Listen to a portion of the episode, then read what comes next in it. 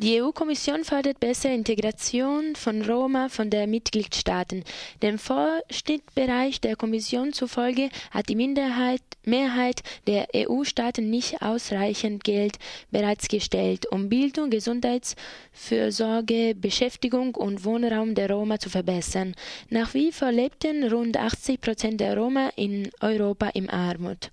Die zuständige Justizkommissarin Viviane Redig sieht eine große Lücke zwischen den Ankündigungen und den Handlungen der Staaten. Indirekt drückt äh, sie ihr Misstrauen aus, indem sie in ihrer Stellungnahme ausdrücklich auf die Arbeit des Euro Europaparlaments und zivilgesellschaftlicher Organisationen setzt. Reding äh, streit, ähm, schon länger mit einigen Mitgliedstaaten über die Roma-Politik. Deutschland und Großbritannien beispielsweise sehen in Roma vor allem eine Belastung ihrer Sozialkassen und fordern die Kommission auf, gegen die Bewegungsfreiheit der Roma vorzugehen, um sogenannten Sozialtourismus aus armen Ländern zu unterbinden. Konkrete Zahlen legte die Bundesregierung hierzu äh, jedoch nicht vor. Die Putin-Regierung setzt auf Wahlbeobachtergruppe unter Druck. Gestern untersagte das Justizministerium in Moskau der Organisation Golos für sechs Monate jede Tätigkeit. Die einzige unabhängige Wahlbeobachtergruppe hatte sich geweigert, sich als ausländischer Agent registrieren zu lassen. Sie war zuvor schon zu einer Geldstrafe von über 7000 Euro verurteilt worden. Seit Sommer vergangenen Jahres fordert Russland von NGOs, die Finanzhilfe aus dem Ausland erhalten, die Registrierung als ausländischer Agent – was auch eine strengere Kontrolle der Finanzen bedeutet. Dieses Agentengesetz gilt als Angriff auf unabhängige NGOs und war vom Ausland scharf kritisiert worden, unter anderem von der EU. Für Beobachterinnen steht fest, dass Golos gezielt ausgesucht wurde. Die NGO hatte bei Putins Wahl zum Präsidenten 2011 zahlreiche Verstöße aufgedeckt. In Albanien zeichnet sich ein Regierungswechsel ab. Nach Auszählung fast aller Stimmen erhält das Sozialistische Bündnis des, äh, des künftigen Premiers Edi Rama rund 60 der Prozent der Parlamentssitze.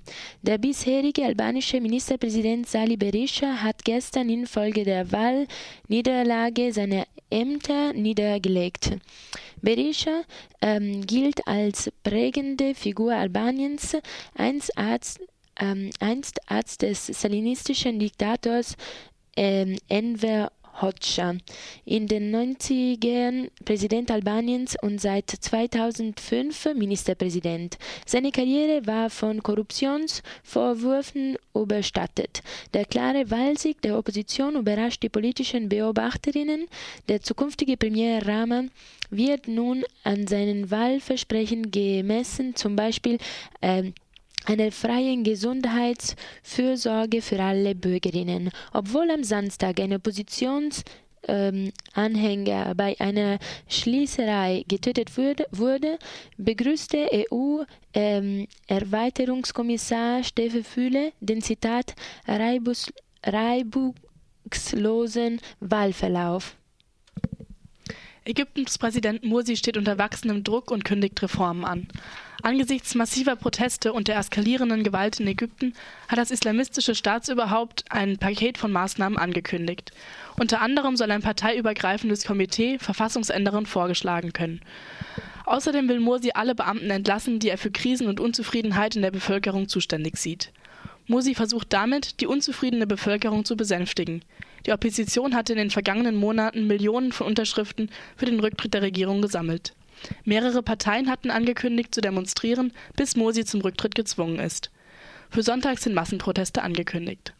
Seit Tagen schon gibt es Zusammenstöße zwischen Anhängern und Gegnern des islamistischen Staatschefs. In der Stadt Al-Mansura wurden Medienberichten zufolge ein Zivilist getötet und über 200 Menschen verletzt. In Portugal ist für heute eine Generalstreik geplant. Dazu aufgerufen, ausgeru, aufgerufen haben die beiden größten Gewerkschaften UGT und GGTP Arbeiterinnen protestieren damit gegen die Sparbeschlüsse der Regierung. Die Gewerkschaften fördern auch Neuverhandlungen mit der Troika, um die Laufzeiten der Kredite zu verlängern, um die Zinsen zu senken. Die Regierung zeigt sich wenig kooperativ. Eine Regionalvorsitzende der regierenden Sozialdemokratischen Partei plädierte gar für ein Streikverbot im Gesundheits- und Justizbereich sowie bei den Verkehrsbetrieben. Unterstützung gegen den Protest im Land erhält Lissabon von der EU-Kommission. Diese äußerte sich gestern im, im siebten ähm, äh, Quartalbericht positiv über das Sparprogramm. Portugal sei trotz großer wirtschaftlicher Herausforderungen weitgehend auf Kurs. In der Ankündigung der Werkschaft G, äh, KGTP heißt es Basta de exploração e empobrecimento. 27 de junho, greve geral. Pela defesa dos salários, dos nossos direitos e da nossa dignidade. Contra as injustiças e as desigualdades. Femenaktivistinnen in Tunesien kommen auf Bewährung frei. Die drei Frauenrechtsaktivistinnen aus Deutschland und Frankreich entschuldigten sich gestern im Berufsverfahren für ihren Protest. Sie wurden vergangene Nacht aus der Haft entlassen. Die Aktivistinnen waren vor zwei Wochen zu vier Monaten Gefängnis verurteilt worden, weil sie mit entblößten Brüsten auf dem Justizplatz in Tunis für die Freilassung einer tunesischen Femenaktivistin demonstriert hatten. Das Urteil war vom Europaparlament sowie aus Deutschland und Frankreich wegen seiner Härte kritisiert worden. Anlässlich des anstehenden EU-Gipfels gab Kanzlerin Merkel heute Morgen eine Regierungserklärung ab. Darin forderte sie eine äh, schnelle Einigung über das Budget der Europäischen Union bis 2020, über das der Europäische Rat und des, das EU-Parlament in Streit liegen. Die Kanzlerin verteidigte erwartungsgemäß auch den Sparzwang für die sogenannten Krisenstaaten.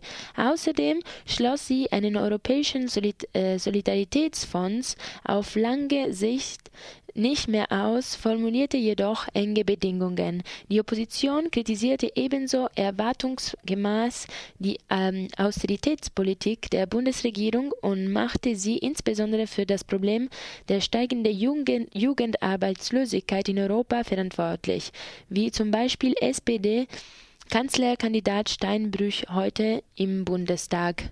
Die Arbeitslosigkeit in Europa hat sich über das maßgeblich von Ihnen zu vertretene Sparprogramm auf 26 Millionen Menschen erhöht. Die Jugendarbeitslosigkeit ist in Europa auf fast 6 Millionen der unter 25-Jährigen gestiegen. Gab es vor Ausbruch der Finanzkrise in Europa in keinem Land, in keinem einzigen europäischen Land eine Jugendarbeitslosigkeit über 25 Prozent, gibt es jetzt in zwölf von noch 27 Mitgliedstaaten der Europäischen Union eine Arbeitslosigkeit von teilweise über 50 Prozent. Kanzlerin Merkel hat ihre Teilnahme an den Beitrittsfeiern in Kroatien abgesagt. Bei den Feierlichkeiten zum EU-Beitritt Kroatiens am kommenden Montag war Merkel als symbolisch wichtiger Gast eingeplant. Ihr Fernbleiben wird als diplomatische Ohrfeige gewertet. Medien spekulieren über einen Zusammenhang mit dem über 30 Jahre alten Mordfall, bei dem ein jugoslawischer Dissident in Deutschland getötet worden war. Im Zusammenhang mit den Vorwürfen gegen den ehemaligen äh, Geheimdienstgeneral Percevic versuchte Kroatien noch vor dem Beitritt ein Gesetz einzuführen, das dessen Auslieferung verhindert. Ein Vorstoß, der nach Meinung der EU nicht mit geltenden Auslieferungsregelungen vereinbar ist. Das Kanzleramt dementierte einen Zusammenhang mit dem Fall Percevic. Ursache für die Absage Merkels seien anderweitige Verpflichtungen.